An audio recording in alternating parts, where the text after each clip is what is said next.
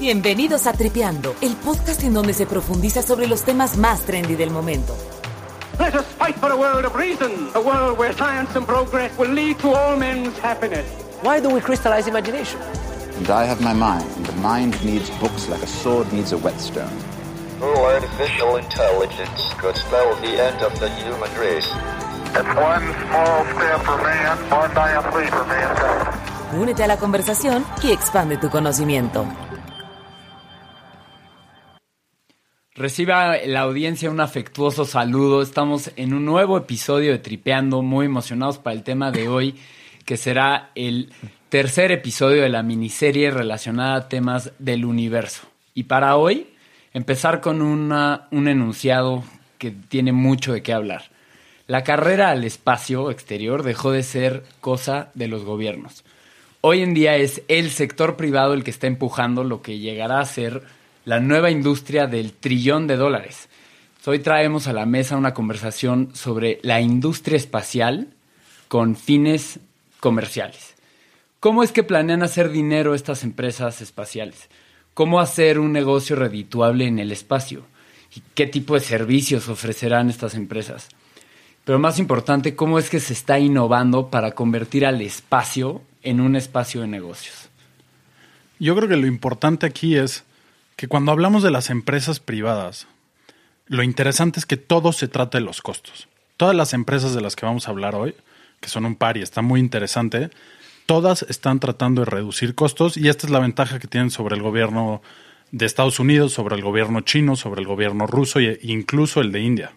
Eh, están tratando de reducir costos y lo están haciendo de una manera importante. Y muchas de estas empresas han ya recibido mucho financiamiento por parte de, de fondos de capital que les ha permitido comenzar a desarrollar. Un punto importante también, creo, de lo que mencionas, Emilio, es que el gobierno ha dejado de ser uno de los actores principales en esto de la exploración espacial, también porque ha dejado de recibir muchísimo dinero. O sea, por ejemplo, en 1966 la NASA recibía cerca del 5% del presupuesto de Estados Unidos. Y a partir de 1993 no ha recibido en ningún año más del 1% del presupuesto. Y esto ha dado lugar a que entren nuevos actores con los que se pueda asociar la NASA para también para reducir costos de la exploración espacial. Ahora, sí, es cierto que el, el, porcentaje del presupuesto que le ha dedicado Estados Unidos a una institución líder como es la NASA ha ido bajando con los años, pero aún así sigue teniendo casi 20 billones de dólares para invertir. Que si, si ves cuánto ha invertido la industria privada en startups y cosas así, pues parece ser que es algo como 10 billones de dólares. O sea, a pesar de que ha mostrado un crecimiento importante las empresas espaciales privadas contra lo que es la NASA, pues sí, la NASA sigue siendo un referente con un presupuesto muy, muy elevado, ¿no? Y, y lo interesante es que, que estas empresas privadas estén entrando al juego del espacio, significa que, las eh, que los programas gubernamentales se pueden empezar a enfocar en, en otras cosas del espacio. En vez de estar mandando satélites todo el tiempo, se pueden enfocar ya en los probes que hablamos en los episodios pasados, como el Parker Solar Probe y el, el nuevo el James Webb Telescope, y se pueden enfocar en estos proyectos que son un poco diferentes a, lo que están buscando las empresas privadas. Sí, lo que ha cambiado aquí es que antes los gobiernos era una carrera entre ellos mismos, entre pocos agentes, para ver quién desarrolla la mejor tecnología. Y, por ejemplo, en el caso de Estados Unidos y la Unión Soviética, desarrollar tecnología del espacio y de armas. Pero ahora ya todo cambió y los gobiernos no les late mucho invertir, por lo que en esto del espacio, porque no era, no era negocio. Entonces, conforme ha avanzado la industria, lo que ahora hace la NASA es hacer alianzas con empresas privadas y desarrollar este nuevo modelo de negocios que pues va a traer nueva industria, nuevos empleos y muchísimo dinero. Exacto, en la, eh, si lo pensamos como una competencia entre gobierno contra las empresas privadas que antes pues controlaba todo el gobierno, ahora no es que veamos una rivalidad como tal, sino más bien los gobiernos están apoyando en estas nuevas empresas privadas para pues desarrollar esos proyectos, ¿no? Pero a ver, cuando hablamos de la industria espacial, o sea, ¿de qué estamos hablando? ¿De un tema, estamos hablando de un tema futurista o de una realidad? Yo para poner en contexto quería dar el dato de que hoy en día lo más, lo más importante que existe en la industria espacial son los satélites. Los satélites abarcan más de la mitad del presupuesto. Y para que se den una idea, hoy hay como 1.200 satélites orbitando la Tierra en operación, pero hay como otros 3.000 que ya, que ya no funcionan y nada más están, siguen orbitando la Tierra. O sea, son 4.000 en existencia, los cuales solo 1.200 están operando. Y a los satélites yo le agregaría eh, los viajes de servicio que hay para la Estación Espacial Internacional, porque también siguen mandando muchos eh, cohetes, siguen mandando tecnología.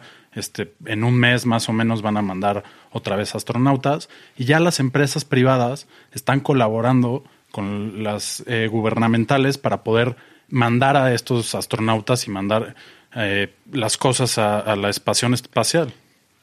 Ahora, cuando estamos hablando de, de esto, de la industria espacial, que como ya dijimos, una parte importante son los satélites y la otra es pues subir y bajar eh, provisiones y tecnología para la estación espacial. Pero cuando hablamos de esta industria es inevitable concentrarnos en el problema y el reto fundamental de todo esto que es desafiar a la gravedad.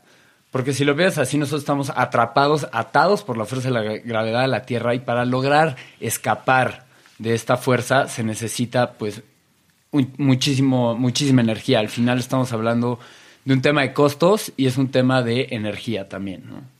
Y es lo que es interesante. Una vez ya en el espacio, todo puedes hacer, desarrollar tecnologías impresionantes. Por eso hay este, pues tres personas que son las más conocidas, que son las que hoy en día son los líderes de la industria, que son SpaceX, Virgin Galactic y The Blue Origin. Como los podrán conocer, son pues Elon Musk, Jeff Bezos y Richard Branson. Y que es- son muy, son muy, tienen historias muy diferentes y muy interesantes que no sé qué, qué- cuáles a ustedes les llaman la atención. Sí, lo, lo- lo curioso aquí es que los tres líderes en esta industria son tres billonarios que parece que... Tres rockstars. Tres, tres rockstars que como hobby, ¿no? Como hobby están pues mandando cohetes a la luna, al espacio, a ver qué. Si parecen sacados de una película de Marvel estos cuates. Y SpaceX, bueno, yo me atrevería a decir que es la más avanzada. O sea, yo creo, es, me gusta seguir SpaceX y las cosas que hacen. De hecho, el, el jueves, este, hace una semana, el 21 de febrero, mandaron ya el, un cohete al espacio con el primer lander lunar de, de Israel. Es de Israel, que era uno de los concursantes del premio de Google. Y ya el jueves lo pusieron en órbita, va a estar siete semanas girando alrededor de la Tierra para ser la primera compañía en aterrizar un lander en la Luna. O sea, un vehículo. Un vehículo, correcto. Está impresionante que ya estas empresas tengan misiones cumplidas a tan poco tiempo de haber empezado. Otra que vale mucho la pena mencionar es Virgin Galactic, con la- esta estrella rock que es Richard Branson, el inglés. Y él también lo que está haciendo es mandar aeronaves hacia el espacio.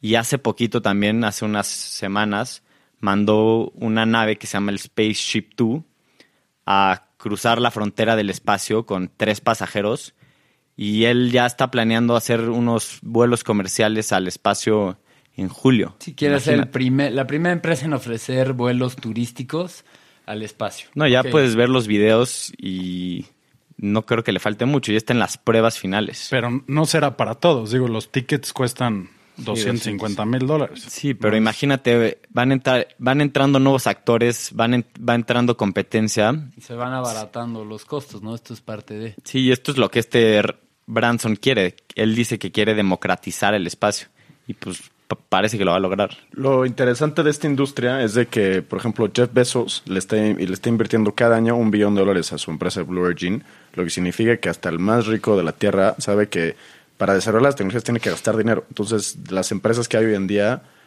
muchas han fallado y esta, la suya, que es Blue Origin, es de las que más promete, por el simple hecho de estos rockstars que pues quieren llegar al espacio sí o sí. Por ejemplo, Jeff Bezos, lo interesante de él es que él lanza sus cohetes desde su rancho en Texas. Pues para qué pedirle permiso a la NASA cuando puedes comprar mejor tu rancho. este Y lo que aquí iba a hacer es de que tenía que ver las propiedades, pues son tierras pues, de mucha extensión y le recomendaron ir en caballo a verlas y pues este billonario excéntrico no tiene el tiempo y prefirió irse en helicóptero y pues el helicóptero se cayó. Entonces en Jeff Bezos por- 2003. Por, andar de excéntrico y todavía no era el Jeff Bezos que conocemos hoy, pues casi se muere y todo esto del Blue Origin no hubiera existido. E incluso ya dijo, no sé si se enteraron, Jeff Bezos está divorciando, le van a quitar la mitad de su dinero. Y dijo que va a seguir gastando un billón de dólares al año en, en Blue Origin. Pues si los tienes, ¿no? Aquí lo interesante de esta industria es que hay muchísimas empresas y muchas van a muchas van a fallar. Y yo lo que quería decir era del Google Lunar Prize, que es lo que habías mencionado un poco antes, de que hay esta cooperación entre la NASA y las empresas privadas y bueno, una empresa que todos conocen llaman Google, que es la más importante, yo creo que de tecnología también en este sector y se quiere quiere ver en dónde invertir. Entonces hizo un programa donde el que pudiera aterrizar en la en la luna o sea, literalmente fue un, un concurso de 30 millones de dólares. Y el que pudiera se llevaba 30 millones de dólares y se fondearon hasta 300 millones de dólares en empresas. Se crearon empresas en India, en Malasia para poder llegar. Y estaba tan difícil que nadie pudo. Entonces se canceló, tenía una fecha límite.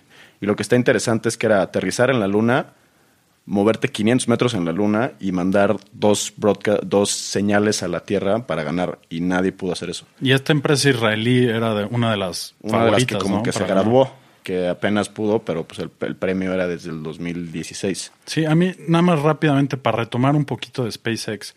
SpaceX lleva más de 70 lanzamientos de cohetes. Eso es una cantidad impresionante, es de 70 lanzamientos exitosos. Y nada más les quería recomendar el libro de Space Barons de Christian Davenport, que justamente habla de la historia de estos tres personajes y cómo están desarrollando la industria. Es muy buen libro.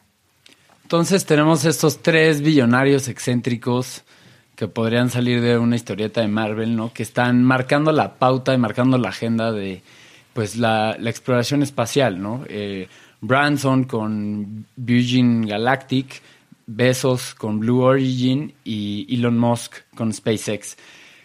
Pero ellos son los grandes, ¿no? Los que, los que están absorbiendo toda la, toda la luz y toda la cobertura mediática. Pero donde más nos, me gustaría meternos es a platicarles sobre los jugadores más pequeños, los que están intentando cambiar las reglas del juego desde sus, desde sus cocheras en Silicon Valley al puro estilo Steve Jobs, que han, bueno, que están innovando en pues en vistas a prepararse a esta industria que se espera que llegue a ser de un trillón de dólares para, para 2040. Entonces, ya que hablamos de los jugadores grandes, ¿por qué no hacemos una pequeña introducción a estas compañías más pequeñas que están empezando a llamar muchísimo la atención, a levantar capital y básicamente a alumbrarnos a todos con lo que, con la ambición y la innovación que están llevando a cabo? Y escogimos un par, porque la lista es interminable, la cantidad de empresas y startups que están empezando a, desarrollar cosas para el espacio es interminable. Pero las seis que escogimos, para nuestro gusto, son de las más interesantes. ¿Y por qué no empezamos con Orbital Assembly, que es esta empresa que es parte de la Gateway Foun- Foundation, que lo que busca es empezar a hacer toda la construcción del espacio desde el espacio. Y es impresionante. Hay una cosa que se llama el Spaceport, que es básicamente una base espacial. Es Tal cual salido de, de una película de Star Wars. Es una base en donde va a poder vivir la gente, en donde van a poder aterrizar naves espaciales y de ahí van a poder mandar a otros planetas estas naves espaciales. Y estos cuates están desarrollando una cantidad impresionante de cosas, como son satélites, estaciones de recarga de combustible, este, repetidores de señales para poderse comunicar con otros planetas. Y están desarrollando incluso hoteles y suites en el espacio para que puedas pasar un par de noches ahí. Pero una de las cosas más interesantes, y todavía están lejos de empezar a construirlo, es que están haciendo un elevador espacial. Sí, el, el elevador espacial suena, suena loquísimo, pero pues tiene todo el sentido teórico, ¿no? Si lo más caro y el problema más grande, como lo dijimos, es desafiar la gravedad y tener que explotar cohetes cada vez que quieres subir, pues se han planteado la idea hipotética de tener un elevador espacial, que tal cual sería un, pues una cuerda gigante que tiene un contrapeso en la luna y un ancla en aquí en la Tierra y pues te tardarías días en subir, pero sería una manera como sustentable y mucho más barata de, de subir. Pero obviamente esto sigue siendo como en, en teórico, ¿no? No sabemos si sea factible o no, pero sin duda vale muchísimo la pena seguir viendo esta opción, ¿no? Sí, totalmente de acuerdo, Íñigo, que lo importante aquí es reducir costos y a mí lo que me llama mucho la atención de las empresas es cómo se la, se la imaginan para crear cosas tan locas. Por ejemplo, la empresa ahorita, pues, la, la mejor que existe se llama Rocket Labs, que ya es unicornio, lo que significa es que ya está valuado en más de un billón de dólares. Entonces, lo que hacen ya funciona, ya tienen 24 satélites en órbita y lo que hacen son imprimir cohetes y satélites y mandarlos a la Luna. Entonces, básicamente es bajar el costo de miles de, de, de millones de millones de dólares a 5.6 millones de dólares por, por lanzamiento. Y lanzan de Nueva Zelanda, ¿no? Por lo que tengo De, entendido. de Nueva Zelanda los lanzan y esto abre un nuevo sector, como decía Íñigo, que no conocemos. Ahora ya las empresas van a poder mandar sus satélites y hacer sus propias operaciones ellos mismos. Entonces, está interesantísimo cómo pues es imprimir cohetes, que suena muy loco. Y es, creo que la competencia directa de, de SpaceX. Total, sí, es, totalmente. es la startup que más cohetes ha logrado posicionar en órbita, por lo tanto es la startup que más competencia le ha dado a estas gigantes que mencionábamos, ¿no? Pero ahí lo, lo, lo, lo que, lo que me gusta, lo más padre de Rocket Labs es que los imprimen y por eso reducen tantos costos. O sea, imprimen con impresoras 3D sus cohetes. Lo que me lleva a introducir a mí a otra de las grandes eh, eh, empresas emprendedoras que está desafiando toda la lógica espacial. Se llama Made in Space, o sea, hecho en el espacio. Tal cual, es una empresa de robótica espacial que se dio cuenta precisamente que si llevar cosas al espacio es tan caro, ¿por qué no mejor hacerlas allá? Entonces lo que hacen es que volaron a la Estación Internacional Espacial un par de impresoras 3D para que ante la necesidad de alguna de algún objeto lo puedas ya crear ahí sin tener que mandar un cohete con ay es que se me olvidó el martillo Pues mandas imprimir el martillo no entonces imagínate que algo se rompe tienes la capacidad de construir ahí un, re- un repuesto. Inclusive tienen la idea de poder construir hasta un satélite entero sin necesidad, sin necesidad de mandar nada al espacio, ¿no? Y otra vez, se trata de los costos. Estamos reduciendo costos. Claro, ahorra- te ahorras la batalla contra la gravedad, contra la energía, contra todo lo que implica la ciencia de los cohetes. O sea, se representa un cambio fundamental a toda la industria, pues ya estar generando y manufacturando desde arriba, ¿no? No, está increíble la combinación de tecnologías entre impresión 3D y tecnología espacial. Eso está muy increíble. Aunque seguro tiene sus complicaciones imprimir en el espacio. Ha de ser bastante complejo. Sí, fue de sus retos más importantes lograr imprimir sin gravedad. Porque pues tú imprimes ahorita en tu casa o en donde sea y todo tiene implícito la variable de que pues, no se va a mover, ¿no? O sea, Pero bueno, otra empresa que también está increíble se llama Planet Labs, que se dedican ellos a construir y mandar unos satélites, se podría decir miniatura, ellos los llaman palomas, y lo pueden hacer más rápido que cualquier otra compañía y cualquier otro gobierno, porque sus diseños y la, la tecnología que usan es de bajo costo. Y lo que está increíble es que te pueden mandar, mandan imágenes padrísimas a través de estos, de estas palomas y las suben en la nube de Google. Entonces tú ahorita te puedes meter a su página y ver algunas de las imágenes que han mandado y de verdad están impresionantes. Hace ratito yo me hice mi cuenta en, en Planet Labs y te puedes meter. Te cobran después de 14 Sí, días, sí. pero está muy interesante. Y lo que está súper interesante de esta empresa es que sus satélites pesan 4 kilogramos. Son unas cositas chiquititas. son una caja de zapatos. Y Literal. literal quieren armar una red de cajas de zapatos que estén tomando fotos diariamente a la Tierra y pues eso tiene implicaciones como meteorológicas, de seguridad, agricultura, escasez de agua, eh, de todo, ¿no? Y lo más padre de estos cuates es que lo quieren hacer pues conocimiento Democratizado. global, democratizado, sin costo y que todo mundo pueda pues tomar Pues intentar, decisiones. Intentar ser como Jeff Bezos y... Ya tienen 200 satélites. Y hay un video de TED de ellos que se los recomiendo. De Planet Sí, ahí Labs. presentan eh, lo que hace Planet Labs, también salida de Silicon Valley. Y por otro lado están empresas como Planetary Resources que están buscando cómo minar asteroides. Tienen tres satélites en el espacio que están constantemente buscando y mapeando todo el sistema solar para ver cuáles recursos útiles podemos tener para nuestros viajes en el espacio. Sí, lo que está muy interesante aquí es que son 16.000 asteroides mapeados. Es decir, esto es lo único que están haciendo es esperando para cuando la tecnología ya nos pueda hacer llegar a estos asteroides, que ya podemos en pocos años pensar en minarlos y pues buscar hielo. Por ahora es lo que se están enfocando. Bueno, eso, eso suena también increíble, pero ahora yo quisiera hacer muchísimo énfasis en este punto porque es importantísimo. Todas las maravillas de las que hemos estado hablando se ven amenazadas por un simple peligro que acecha toda la exploración espacial. Está loquísimo.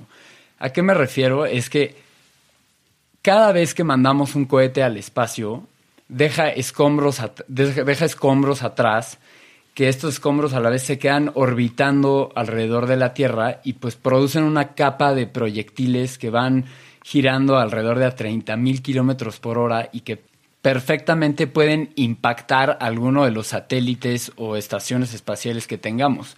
Y una coalición implicaría pues mayor probabilidad de una siguiente coalición. O sea, se vuelve, este efecto cadena se vuelve exponencial, ¿no? Y tiene un nombre, se llama el síndrome de Kessler, que fue uno de los trabajadores de NASA hace un par de años antes de que esto se convirtiera en un problema, el que dijo que esto iba eventualmente a comenzar a pasar si no limpiábamos la basura. Y es lo que ya se está haciendo. No creo que ahora por ley cada cohete que mandas tiene, que- tiene que tener garantizado su regreso a la Tierra. Por eso, pues ahí entra la, la genialidad de Elon Musk, por ejemplo, claro. que hizo los primeros cohetes pues, reciclables. ¿no? Y aterrizan, ¿no? Lo de SpaceX es impresionante. Pero aún así el peligro sigue latente. O sea, hay estamos cerca de llegar a un punto en el que ya se genera una barrera impenetrable de escombros compuestos por millones de pe- pelotas de softball que quieren impactar lo que sea que mandemos. Pulverizar. a O sea, amenaza, amenaza con destruir todas las aspiraciones de exploración espacial sin exagerar. ¿Y Sí, qué no, vamos a ¿quién se va a animar a salir de la Tierra con, con, ese, con esos riesgos? ¿Ya estamos buscando solución o no? Sí, la- la- la- hay una empresa japonesa, siempre los japoneses, ¿no? que se llama Astro Scala, que, es- que están diseñando unas máquinas con imanes que puedan jalar esta basura galáctica y traérsela de regreso a la Tierra. Pero aún así no está fácil. Y como te digo, hay tantos satélites que no funcionan que este efecto en cadena pues, se puede desatar en cualquier momento. Pero bueno, queremos pensar que seremos responsables para alivianar este tema que pues sí suena un poco, sí suena complicado, ¿no? Y suena el típico error del humano de, ah, luego lo arreglo, luego lo arreglo hasta que sea demasiado tarde, ¿no? Pero bueno, yo me quedo con la innovación. Les presentamos seis empresas, seis empresas que califican como startups, que sin duda están pues poniendo sobre la mesa soluciones a problemas que nunca antes nos habíamos enfrentado y pu- pues todo eso, por eso es, es una conversación muy emocionante, ¿no? Y por, piénsenlo así, por lo complicado que es el espacio, piensen en la cantidad de cosas que se, que se necesitan innovar o desarrollar para hacerle frente a todas las problemáticas que representa el espacio, ¿no? Como lo vimos en el episodio de Marte. No sé, tecnologías, robots, purificación de agua, producción de comida, o sea, todo. Por eso es que el espacio representa la nueva industria de un trillón de dólares, porque pues la respuesta es hacia allá vamos. Y como bien lo dices, todos los años se, invierte- se invierten más o menos en estas empresas 3.500 millones de dólares. Y yo creo que esta cifra va a seguir aumentando, porque ahorita 41 de los 100 fondos más grandes de capital privado están invirtiendo en, estas, en este tipo de empresas, empresas espaciales. Y yo creo que lo que están haciendo estas empresas es garantizar el futuro de la humanidad, porque queramos o no, nuestro futuro va a estar en el espacio como humanidad. Y creo que todos los desarrollos tecnológicos que se hagan en el espacio tienen aplicaciones en la Tierra. Entonces, creo, me parece muy importante que se sigan continuando estos programas. No, aquí lo que está interesante es de que es una industria que no son 20 años de que se va a tardar en desarrollar. Todas las empresas que les mencionamos tienen producto, tienen sus empleados, no son empresitas con dos empleados, allá son ideas bien fondeadas y en cinco años o en menos ya vamos a poder ver hasta en una de esas empresas listadas en bolsa que vayan al espacio. Entonces es padre que si les late todo esto, que en 10 años podrían ser ustedes dueños de alguna empresa de cohetes que manda, que, que manda, no sé, Me doy. pues algo al sea. espacio, por ejemplo. O sea, que es, y es una nueva industria, es una industria totalmente nueva y pues muchas van a fallar, va a haber dinero que se desperdicie, pero es necesario para, como dices, Íñigo, la innovación y pues al final que las mejores sí pues ha- hagan algo que cambie nuestras vidas. Amén. Sí, sin duda. Digo, estamos, estamos viviendo un, un momento muy emocionante en el que los actores están cambiando, el dinero está cambiando, los incentivos está están cambiando y también nos enfrentamos a retos nuevos porque la NASA también por mucho tiempo se dedicaba a hacer exploración espacial por la ciencia en sí, por el conocimiento en sí. Y la mayoría de estas empresas lo que buscan también son fines de lucro. Entonces vamos a tener que tratar de hallar una forma de una alianza en los objetivos que queremos plantear y creo que va a estar muy interesante para el futuro. Pero antes que nada, antes de terminar, queremos tomar un breve momento para despedir a Opportunity que falleció el 13 de febrero después de nuestro episodio de Marte. Estamos todos un poco tristes, pero, pero vamos a seguir adelante. The Opportunity era con, el, el... con el tiempo pasará este dolor. El Opportunity era el, el auto, el vehículo espacial que, ¿no? Que estuvo rondando Sí. la superficie de Marte el que el de Wally, ¿no? El que 15 parecía años. Wall-E. Estuvo 15 años. 15 años y desapareció. Perdi- Perdido en acción. Se quedó atrapado ocho meses después de una tormenta brutal en Marte, justo de lo que hablábamos el episodio pasado. Pues que en paz descanse, pero no tengo duda de que vendrán muchos más y mejores equipados. Sí, y esperemos que les haya gustado esta miniserie sobre la exploración espacial. Queremos escucharlos. Síganos en Twitter, arroba tripeandocast, Instagram, arroba tripeandopodcast y Facebook, arroba tripeandocast. Y nos vemos para el siguiente episodio. ¡Vámonos!